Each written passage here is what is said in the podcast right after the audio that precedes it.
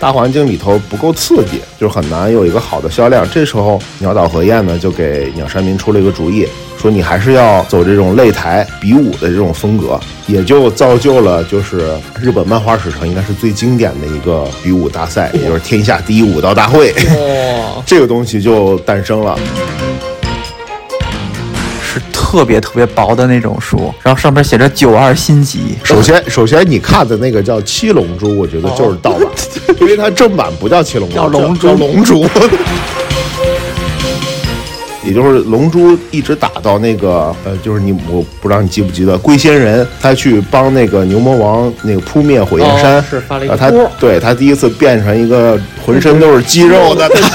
大大老头，然后发了一个龟波神龟龟派气功来卡美卡美波，然后把那个山给扑灭了。那一集呃连载完之后呢，龙珠差点就停更了，就是因为它销量实在太低迷了，大家不买账。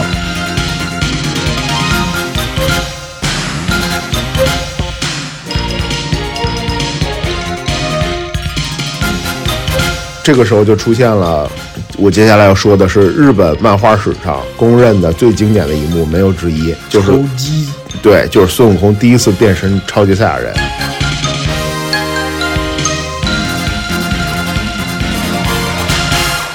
因为我们敢勇勇敢的聊这种话题，就是不怕喷，不怕被骂，对吧？要是听众有什么不一样的意见啊，你们你们就继呃就继续保持你自己。你就闭嘴。反正我们也不听。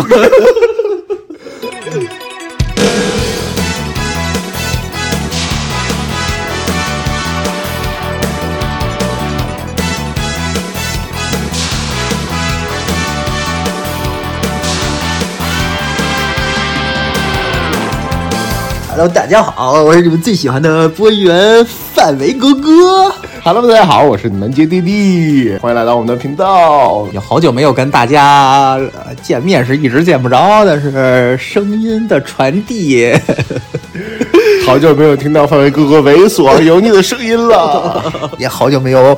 爱抚南杰弟弟了。这一期我们拉回来一点儿，拉回来一点儿，稍微聊一些比较热血、比较青春的话题，陪伴我们成长的日本漫画。呃，我想作为一个零零后，反正我看的漫画，小时候看的漫画都是什么《蓝猫淘气三千问》这种节目。不知道南杰弟弟小时候都是看什么节目？我现在就是小时候。今天我们跟大家聊一聊我们的想开启的一个新的系列啊，叫做“胡说八道”，瞎聊一下日本漫画。因为有很多日漫陪伴着我们的青春，陪伴着我们的成长，而且在很多时候，我发现饭桌上啊，大家闲聊的时候，一聊到哎一些日漫，呃，感觉很多人都非常热血啊，你一句我一句，这个气氛一下就特别的热烈。呃，一下就勾勾起了很多小时候的回忆。诶，所以我们两个打算开启一个全新的系列，呃，当然是不定期更新的这个系列，要看情况。今天呢，我们就先聊一聊，哎，我们所谓的日本的漫画之神鸟山明先生的最经典著作《龙珠》。哦，确实，确实是阿拉蕾也是鸟山明先生的作品啊。但是今天我们聊聊《龙珠》啊，因为它这个确实是太经典了，而且在这个好像很多年都是这个光这个版税啊，就是一直在保持一个很高的记录，好像是前几年才被哪个漫画呃，但是互联网时代啊，版税才被打破。它是那个在印刷时代就已经创下很高的版税记录，非常的经典。哎，我想问一下，《七龙珠》是不是是南杰弟弟第一个接触的日本漫画吗？呃，在我有限的记忆里，好像还真不是。我最早看的是《足球小将》，就是《足球小子》，或者看怎么翻译。第一次看那种就是真正的拿起一本漫画书，黑白的漫画书来翻着看的，肯定是《龙珠》。就是《龙珠》，而且我是当时过生日，呃，家里边大人送我生日礼物，就是一整套全部买齐，放在那里，所以我就来回来来来回来去看了很多遍，但好像都是盗版。好，那我就先问问范围哥哥，在《龙珠》里面你最喜欢最喜欢谁？布马。哦，最喜欢布尔玛是吧？哦，对，其实这也是一个很很很很重要一点，就是我觉得小时候很多名字都改了，你有没有发现？对，它其实是是这样，它有两两个版本，一个是我觉得是大陆版本，一个是台湾版本。就动画片可能很多是台湾的那种翻译，然后看书的话，有时候是台湾本，它会比如说布马或者布尔玛。雅木茶、乐平，然后有那个小林、枯林，然后有贝吉塔，它会叫比达，好像有的叫。哦，是。还有最经典的就是短笛跟比克，就完全没有任何关系。这俩人 确实是啊，说这个龙珠啊，就不得不提，呃，提一下这个，就是当当年这这些就是背后的故事嘛。日本当年漫画，呃，我也做了些功课啊。其实他们有这个所谓的三大漫画社，当年。呃，对，集英社旗集英社旗下就是这些我们很耳熟能详的漫画，都出自一个周刊，叫做《少年 Jump》。然后同时，当时跟能跟呃《少年 Jump》比肩的还有《少年 Magazine》和《少年 Sunday》这两个漫画社。然后我们聊的《龙珠》《鸟山明》，还有包括之后可能会聊到的《悠悠白书》跟《灌篮高手》，就是被称作为少年 Jump 这个嗯漫画社旗下的三柱神作，呃，口碑以及销量都是最最最最好的。呃，再说一下，就是当年这种日本漫画行业里面，这个编辑和这个画家，它是一种非常特殊的关系。我们聊到鸟山明，就不得不提到一个人，就叫。呃，童子不二雄，那个鸟山明的好基友叫做鸟岛和彦啊，对他以前是少年 Jump 的主编，呃，后来好像也做到了呃这个集英社比较高的这种这种位置，呃，就说以前在日本的这个漫画行当里面，编辑选中的一个画手画家，他们两个是一种。就是一辈子都是好朋友这种关系，就是非常忠忠诚于对方。就是你的好，你画出来的东西，我会尽全力的帮你去推广。然后，呃，在我业绩不好的时候，你要尽量画出来好的东西来捞我。反正这个鸟岛和彦和鸟山明就是这么一种好基友的这种关系。就是说到这时候，突然眼睛有点红。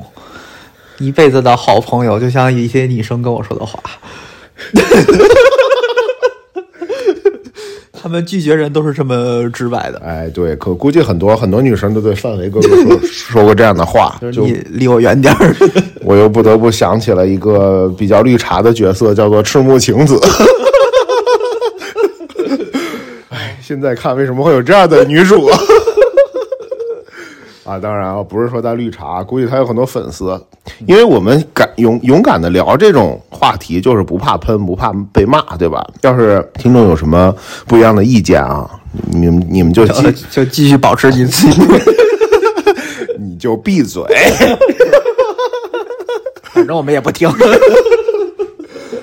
哎，对，就接着聊这个鸟岛和彦和鸟山明的故事啊。一开始呢，就是呃，鸟山明肯定也肯定也就是一个默默无闻的漫画家嘛，跟日本很多年轻的漫画家一样，在不停的到处投稿啊。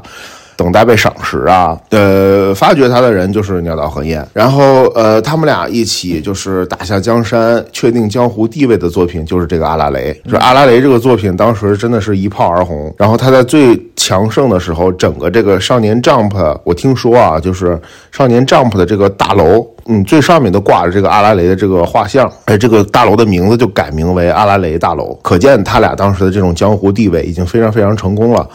但是有一个问题，就是阿拉蕾这种作品啊，它是比较，其实对这个漫画家的要求非常高。它就是每一集都是一个故事嘛，对吧？它是像这种我们的这种，呃，短剧似的，像《我爱我家》，呃，那个叫什么来着，《炊事班的故事》，或者是这个，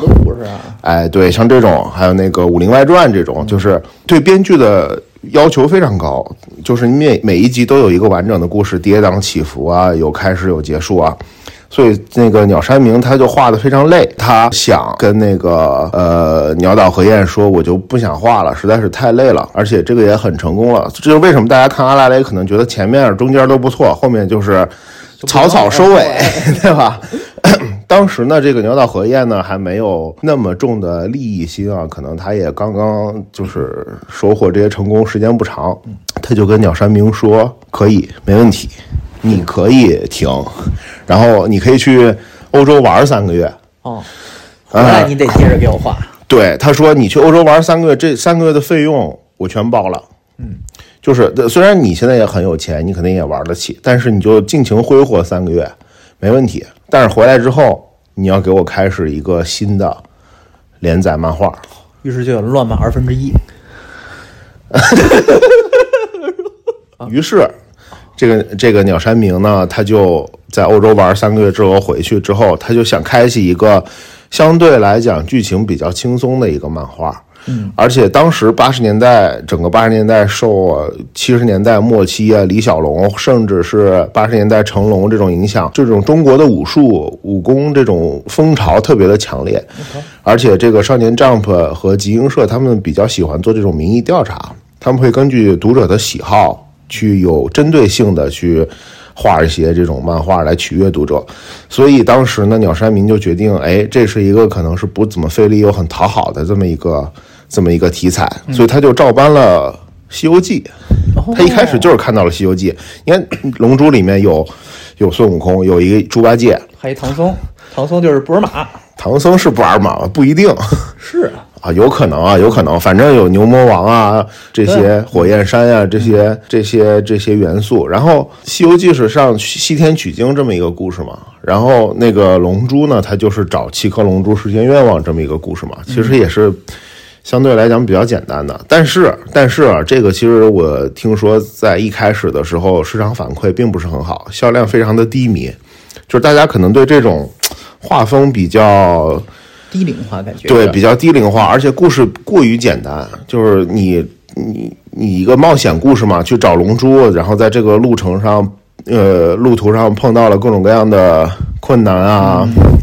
呃，打各种各样的奇奇奇怪怪的坏人啊，这种可能在当时的这个大环境里头不够刺激，就是很难有一个好的销量。这时候，鸟岛和彦呢就给鸟山明出了一个主意。说你还是要走这种擂台比武的这种风格，也就造就了就是日本漫画史上应该是最经典的一个比武大赛，也就是天下第一武道大会。哇，这个东西就诞生了。也就是龙珠一直打到那个呃，就是你我不知道你记不记得龟仙人他去帮那个牛魔王那个扑灭火焰山，是发了一个他对他第一次变成一个浑身都是肌肉的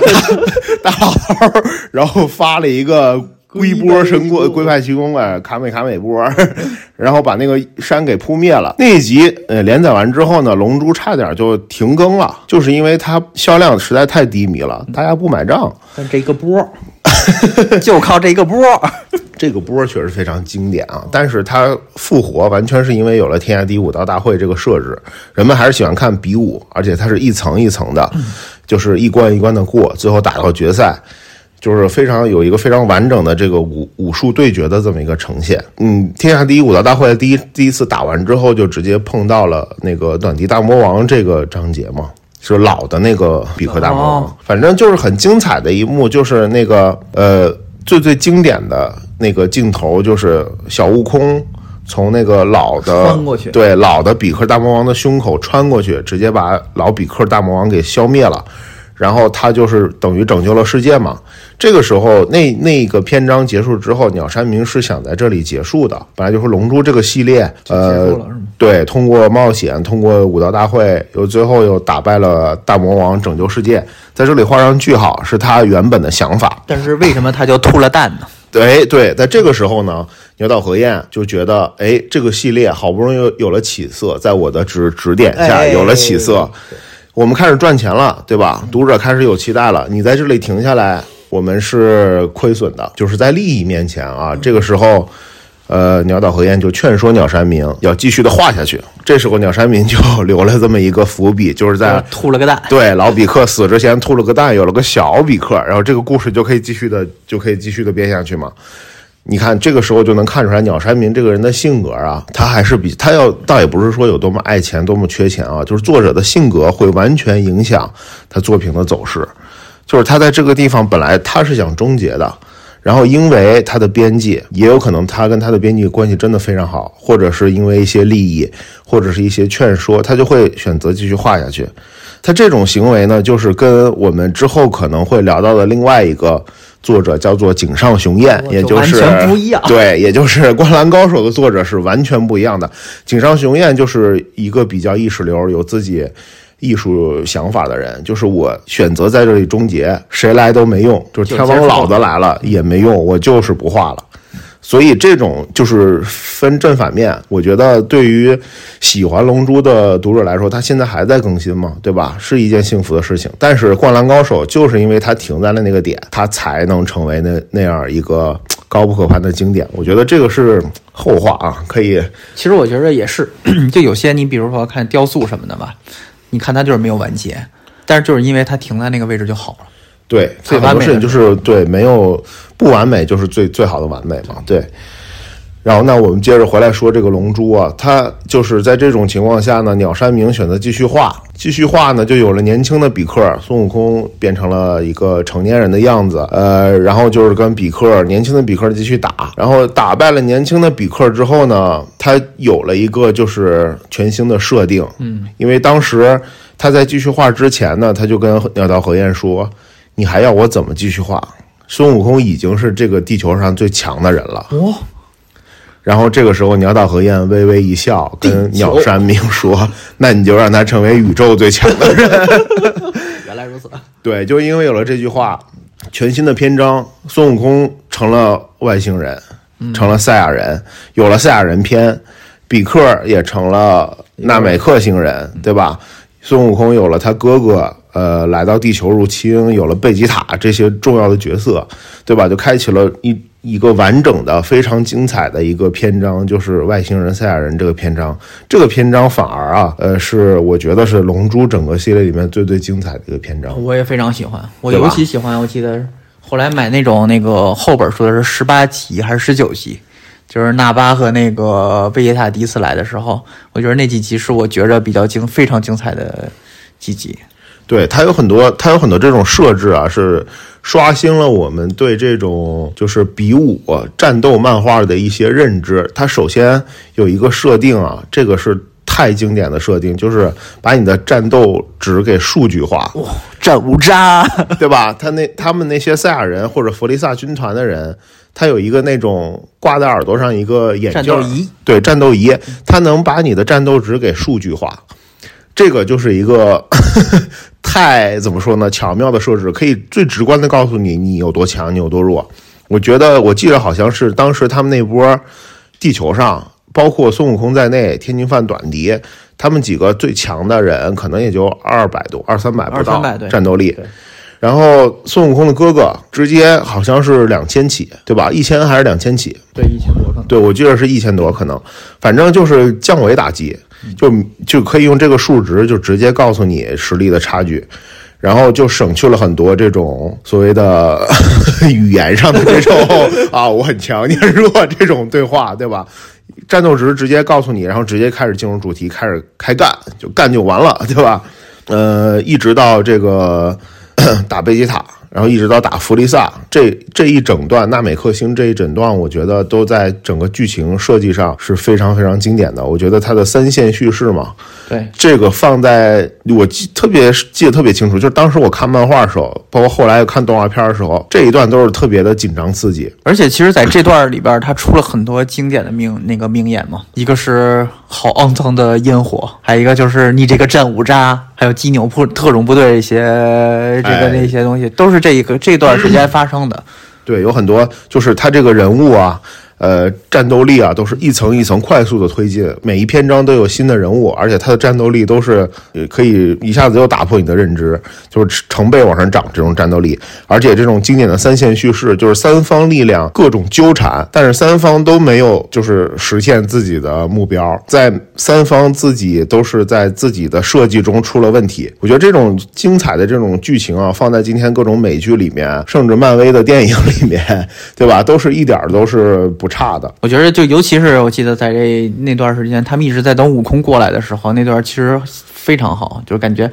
你通过这一个小细节，把所有那些人的那些心情啊和整个那些剧情都推进都结合在一起了。对，就是感觉有一股气在不停不停的聚，然后聚聚满了气，要把这个拉满，拉满之后再整个给你爆掉。对，它就是不停的在拉满、蓄满，然后点燃、蓄满、点燃。所以哇，这一整章看的就特别的热血沸腾。然后直到打弗利萨，最后弗利萨这个角色，我觉得塑造也非常好。对我觉得他有，我记得是有四种不同形态，有三次变身嘛，嗯，对吧？对对对，它可以满足你对一个恶人，就是恶邪恶 BOSS 所有形象的所有想象。一开始是一个特别狡猾奸诈的这么一个深深不可深呃深藏不露的这么一个形象，然后变得很丑，我记得是。第二个是一大高个儿，哎，对，是哦，对，第二个是一个特巨大无比的一个长着大脚的一个强壮的这种壮汉形象，有点像他爸那个形象化。哎，对对对，就是这种所谓的高大威猛的终极 BOSS，然后变成一个非常丑陋的一个长脑袋的一个外星人的形象，对对对，就是让你看着特别恶心，就是就是把邪恶都显在脸脸上这么一种形象，然后最后呃脱身一变变成了一颗呃精致的蛋，确实如此，是吧？感觉很光滑。对，非常光滑。我觉得一个也是因为就是后面因为有很多动作嘛，因为我可能觉得你这个外形设计的比较简单，你画起来可能速度也比较快。呃，我记得好像它就是你看第一层和第二层变身，就是非常的时间还比较长。但是第三层变身的时候，就是就比非常恶心那个比较凶狠的那个，我记得采访过，就是因为太难画了，所以他立刻就变人身之后，立刻就变成最后形态了。哎，对，就是啊，对，而且你想，你形象越简单，可能打斗的越复杂，对，画起来就更顺手一些，也是因为这个。但是这个形象非常经典啊，就是这么一个圆溜溜、金光光又很细小，但是体内有无限大能量的这么一个反派角色，然后跟孙悟空孙悟空不停的打，最最经典的一幕。小林又一次祭天了，对吧？小林就是每哦次 不停的祭天，这个时候就出现了。我接下来要说的是日本漫画史上公认的最经典的一幕，没有之一，就是击对，就是孙悟空第一次变身超级赛亚人。修破对，你想那个打弗利萨那个已经我不知道就是有多少多少篇幅，很长很长的篇幅，一一一系列设计非常巧妙的剧情，不停的让你拉满点燃，拉满点燃，拉满点燃，到最后小林被弗利萨杀死，而且孙悟空的台词说的很明白，就是小林已经被龙珠复活过一次了，他不不能再复活了。嗯，当时我觉得设定就是作者想让小林这个角色彻底消失彻底消失，因为他是一直以来。呃，贝吉塔出现以来，陪伴我们的男二号嘛，就是除了孙悟空以外，小林、库林这个角色就是男二号嘛。但是有了贝吉塔之后，我们知道贝吉塔肯定会变成男二号，所以小林有可能会被纯被几天了，就是对被消灭。这个时候其实内心是非常的疼痛、悲哀的，加上对弗利萨那种厌恶，我觉得那一刻你跟孙悟空的内心可以达到一一一种完全的一致，就是又悲伤又愤怒。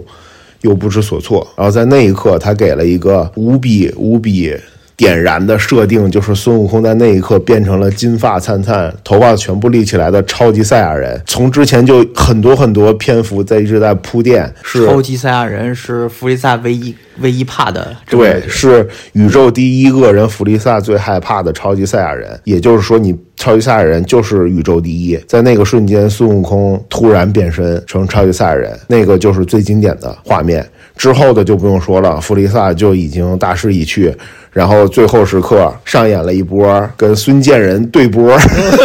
永远都赢不了的桥段。之后在《龙珠》所有的故事里面，大家记住啊，不要跟孙建仁对波，跟孙建仁对波必输无疑，你知道吗？我而且我还看过一个说法，就是自古以来对波左边都会是输。啊，所以孙建仁永远在右边发波。对啊，然后这个时候呢，其实呃，龙珠已经达到了一种经过这一段精彩的这这么一段连载，已经达到了一种就是史无前例的高度。但是打完弗利萨之后呢，鸟山明又一次决定想把龙珠在这里终结，就是龙珠他认为他已经倾注了所有。龙珠这个故事在这里终结是最完美的终结，但这个时候不光是鸟岛和彦一个人不干，主要是现在已经有很大的群众基数了。对，其实已经，龙珠已经带动了巨大的一个产业链，包括动画，包括服装，包括玩偶、玩具产业。这个时候，鸟岛和彦还有集英社社长，还有各大玩具公司、各大。电视台所有的这些一把手们全部跑去找鸟山明，而且很多人都带着刀，就说如果你停止，我们就剖腹自尽，就大家都别活了，就是已经到这种程度。就鸟山明这个时候已经无法停止了，所以他不得不继续把龙珠的这个故事再编下去。于是就有了接下来的这一个篇幅，就是人造人篇。这个篇幅呢，我觉得啊，其实在剧情设计上，它并没有弗利萨那个篇幅那么的缜密，但是它里头。还是用了很多心思的，就是在那个年代，你想想，他已经在玩这种平行宇宙、时光穿越，对吧？来自未来的少年特兰克斯，然后还有一个最重要的点，就是他没有任何，他给自己就是设计的没有任何 bug，知道吗？因为时光穿越很容易出现 bug，就是我去到过去，那未来，对，改变未来这种，他给他的设定都非常清晰。就特兰克斯看到的，呃，我们的主宇宙跟他那个主宇宙是完全不一样的，就是把这个一切都已经交代的明明。白白清清楚楚，就让你在剧情上挑不出任何毛病，同时，呃，又给你了很多悬念。这一段确实有很多悬念，因为十七号、十八号跟特兰克斯认识的十七号、十八号完全不一样，人造人就不是一个人。嗯，还突然多出来一十六号，我觉得十六号是一个很帅的那个，甚至还多了十八和十九号。哎，对对，十八、十九号就是跟特兰克斯的设计呃认知是完全不一样的嘛。然后后来居然他们还发现了一个昆虫的壳。就是是从另外一个更比它更更更不一样的一个对时空回到这个地方来完成某种任务。这个设计其实吧，其实它没有那么就是怎么说呢，层层递进，但是给人巨大的悬念。我看这段的时候，就是想知道到底怎么回事，到底是谁，到底发生了什么，对吧？但对于我来讲，我其实不是特别喜欢这个，就是这一个章节，就是我觉着。太昏暗了，就是这这一章节，我觉得一直都很被动，就是尤其是一上来孙悟空就设定是他得了心脏病，然后就一直无法加入到战斗中，其实就还挺令人着急的。哦，其实他就是强制性的把这个最强的角色先先让他靠边站，就是强制性的给男二号、男三号还有周边人物多一些戏份，确实有这个嫌疑啊。而且到最后好像没有那种像之前的三线叙事，大家都在自己的故事线上出了意外，就是每个人都没有得到自己想要的。而在这一段中呢，好像每个人都得到自己想要的，而且非常顺利。你像沙鲁很快的就完成了三级进化嘛，变成了终极体。呃，然后这一段的画风跟前面也有很大的不一样。孙悟空和孙悟饭这个超级赛亚人的这种状态已经变成了常态。然后打完沙鲁之后，鸟山明 又一次决定结束了。说真的要停了，再画下去，他可能自己也不太愿意了。就是他已经倾注了所有，对这个，因为你作为一个创作者，我相信啊，就是喜欢创作的这些朋友，他就是不管你是画画啊、写歌啊、干嘛，你肯定能感觉到，就是你心里不想在这个题材或者这个东西上再继续创作下去了，那你多画一笔、多写一句都是负担，对吧？在这种前提下，好像是鸟岛和彦个人出了一些不太好的问题，他好像是呃在仕途上受到一些一些冲击吧，他可能没有继续往上，反而是被贬。就贬到一个比较低层的杂志社去当编辑。这个时候呢，因为呃日本文化里面这种编辑和漫画创作者这种孪生的这种这种传统，他们两个是生死之交。鸟山明决定再用龙珠帮这个鸟岛和彦一把，于是于是就有了魔人布欧篇。哦，我们就很其实能很明显的感觉到魔人布欧篇的质量跟前面是有是有出处的。我觉得虽然他也是很用心。在做这个这个段落，但是明显感觉从剧情啊、画风啊上面，跟前面其实已经没有那么那么精彩了。当然，我觉得比后面的《龙珠超》啊 这些还是精彩很多，对吧？非常感动。就是我前前一阵还去听了那个《龙珠》的音乐会，在巴黎的音乐会，就是最后那那个章节，孙孙悟空要集齐那个宇宙元气弹的时候，就是全场所有人都举起了双手，就是。那一刻还是非常感动的，伴随着那个音乐，还有那个银幕上孙悟空的宇宙超大元气弹，所有人给他一点元气，最后打败了魔人布欧。最最最后，孙悟空终于成为了一个有一种宗师气质的一个大的武术家，对吧？他考虑的已经不是，呃，战斗这么简单层面的事情，而他希望有一个有一个呃后继之人。能够有足够强大的力量来保护这个地球，嗯对吧？这是这个最后最后鸟山明给龙珠的一个设定，就是那那一章就是再见了龙珠世界最后一章，又一次让少年 Jump 这个这个周刊的销量啊，好像又一次打破了记录，就是又一次成为了一个留在历史历史里的这么一个经典的经典的一期。呃，在这之后呢，就是充满铜臭味儿的故事，我觉得龙珠超对吧？虽然也是我是看的，因为作为龙珠粉丝，我后面的都会看的。但是说实话，呃，孙悟空的眼头发颜色已经不够用了，对吧？他这种圈钱的，对。然后因为为了那个省那个画的时间，又把大反派吉连画上了一个更大一点的鱼蛋，也很丑，但是就画的很简单。这样画起来可能更快一点。当然打得非常精彩啊，包括后面的那个百神悟空的状态都非常帅。但是我觉得在剧情上已经略微有点离谱了。记得我还买了一集一一个彩色版彩色一集的龙珠，我不太清楚你看没看讲，打的是波罗的亚，也是一个赛亚人被流放了。哦，是那个绿头发那个。对，OK，对他好像说是因为战斗力过高，然后比那个贝吉塔的那个王子战斗力还是还要高，所以被流放的。然后还有一个番外篇是讲的弗利萨的哥哥是一个金属人，你有没有印象？可能看的是八龙珠。呃，但是我真的有这两本书，而且是彩色的，就是很很厚的彩彩色版，甚至说我应该上小学或者初中时候就就有了。哦，然后前一阵儿不是还上映了一个《龙珠》大电影嘛，也是一个番外篇，它讲的是那个就是里面比克已经变成了一个黄比克，就是他可以又一次升级了，然后那个孙悟凡也。突破了自己，变成了一种就是之前没有看过的一种状态。然后它里头讲的是那个，不过它里头讲的这个呃反派啊，是就是整个伴随七龙珠很长历史里面的一个经典的叫做黑仇军。但是其实它的在大陆的翻译叫对，其实这个正常是我们是不能讲的，因为它的那个因为一些原因。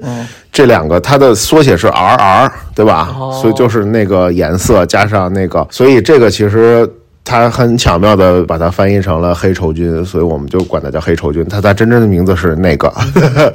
对，所以这个也是贯穿龙珠始终的一个反派反派集团。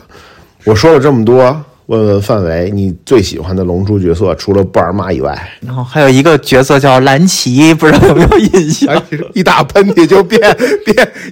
就变成金发，又变得很凶，再打喷嚏就变成了黑发，变得很温柔。对对对，其实我还对这个，但是他后来神秘的失踪了。这个角色，我感觉应该是感觉是鸟山明突然就把这个角色忘了。哎，其实你别说，龙珠在一开始的时候还是比较黄的，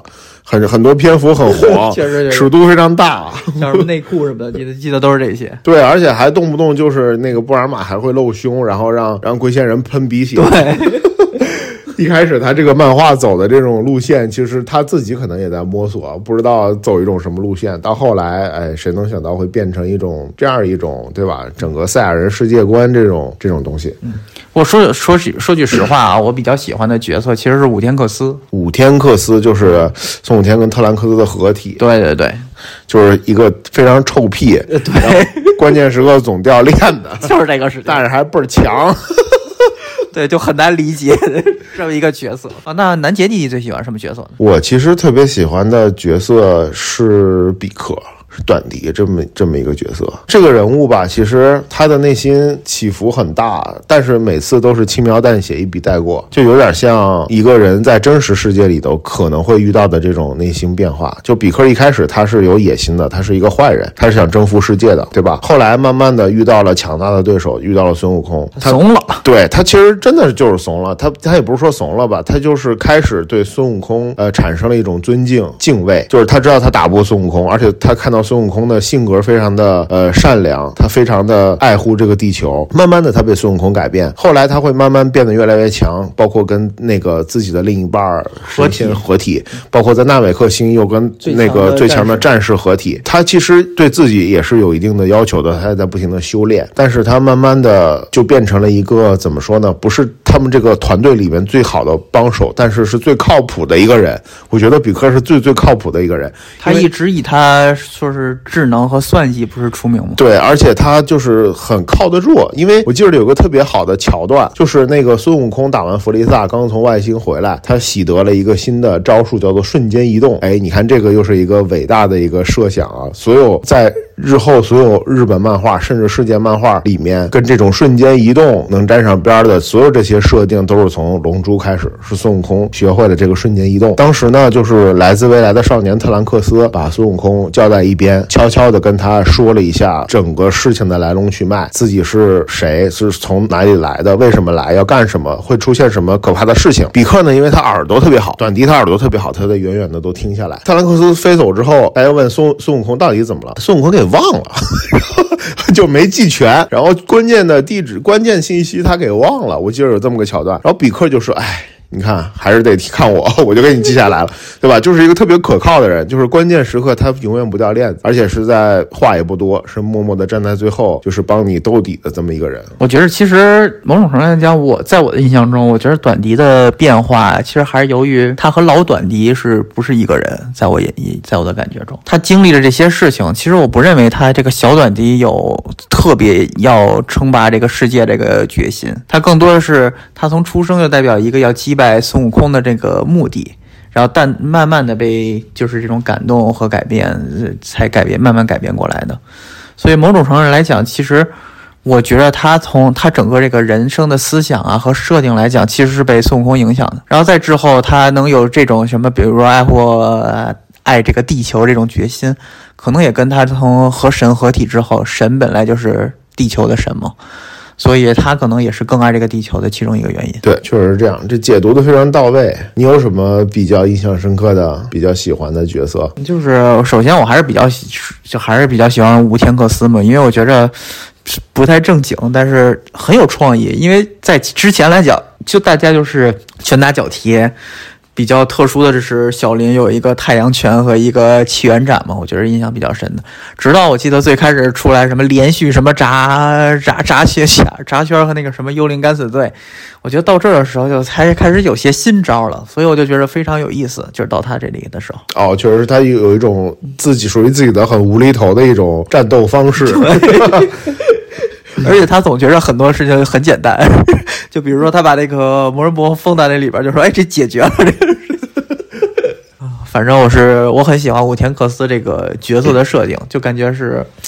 很轻松，看看起来。我觉得《龙珠》整个看下来，其实你说它带给你什么呢？其实什么也没有，它就是打打杀杀，说白了就是战斗、战斗、不停的战斗。但是它里头有一种东西，就像孙悟空他一直追求的那个东西，就是我一定要超越自己，不停的超越自己，让自己变得更强、更强。即便你已经可能拥有了很多，你已经不用再去为很多事情去担忧。就像今天很多比较优秀的运动员，或者在各个领域已经是那种拔尖儿的那种人。就比如说你，你还缺什么呢？对吧？你已经有了你该得到的一切，金钱。缺爱！有些人可能连爱也不缺，就是你有金钱、爱情、荣誉，所有一切东西，你在你这个领域已经做到头了。你要干嘛呢？你要不停的去追求更强，突破自己。还有一些比较底层的人，像我们普通人，你看到孙悟空，你就会想，有可能我要突破自己，对吧？让自己变得更强，不要满足于现状。我觉得，你你能 get 到这一点，看完《龙珠》，而且这种覆盖面是一部漫画、一个连载，能让整个日本社会，或者包括后来是是法国，我记得是法国把这个《龙珠》引进到欧洲，然后推广到整个西方，就让全全世界的人，后来到中国看到这个东西的人，产生一种全民的这种热血跟向上的这种力量。我觉得这个是留在历史上的一笔。所以我还有一个事情。就是你受到那个看的那个盗版的那套《七龙珠》，你还记得是哪个出版社出版的吗？我不记得，你记得难道？我记得，但是我看的，我觉着不应该是盗版啊，而且我看的最早的。七龙珠是特别特别薄的那种书，然后上面写着九二新集。首先，首先你看的那个叫七龙珠，我觉得就是盗版，因为它正版不叫七龙珠，叫龙珠。龙珠。不过我打算下次回国的时候带一本过来。我还有那种当年就是特别特别薄那种，就是后来的一集，就是你们后来那种，我记得还是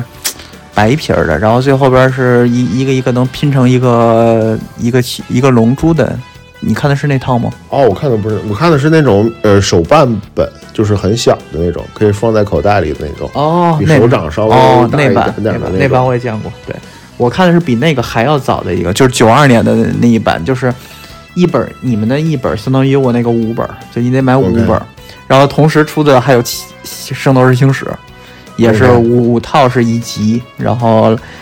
就是一大集是五本儿嘛，相当于是那时候反正而且那个质量就是很薄嘛，我记得大家都翻的翻烂了，就是那个时候。哎呀满满都是回忆啊！现在想想还像昨天的事情，其实也就是三年前的事情。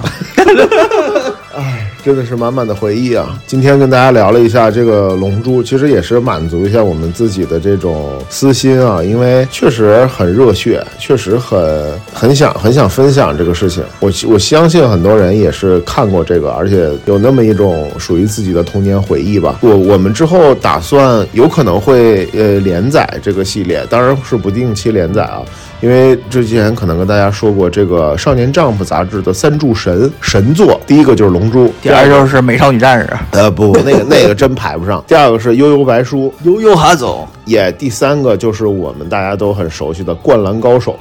啊。对，这个我们之后有机会跟大家再展开聊，我觉得肯定还是会有很多共鸣的，而且也会让我们自己聊得非常的热血沸腾。行了，呃，这期就到这，咱们出去打篮球。难道不是应该出去练一波发波吗？哦，但是突然想起来，你小时候玩不玩一个两个攒，一个两个波，这个东西啊，波波攒，波波攒，波波波给，还放大招。是就是这个。这个，哎，我又想起来，你想想这个漫画对全世界人的影响啊，就是现在你看那个呃 ins 上面还有那个老黑，他始终相信自己还能变成超级赛亚人，还有天天在那儿练功发发气，在那儿用力的有人 很多，数不胜数。真的，有些人用了半天力，却只放出了屁。有些人一不小心一用力，哎哎变身了，变成弗利萨了。最丑那个形态。好吧，那今天就跟大家分享到这里，希希望大家能期待我们之后的其他漫画的分享。不出意外的话，我们应该会再做一期《灌篮高手》，因为这个也是非常经典。最近我也在看这个《灌篮高手》动画片儿，看完之后我我再去做一些功课，查一查资料，再去呃详细分析分析，再跟大家聊一聊这个《灌篮高手》，还是很有意思的。对，我觉得肯定还是能唤起很多人青春的回忆的。到时候，到时候我们一起时代再召唤吧。好的，到时候我们一起时代的召唤，那就谢谢大家的收听，哦，谢谢大家，我们下期再见。拜拜。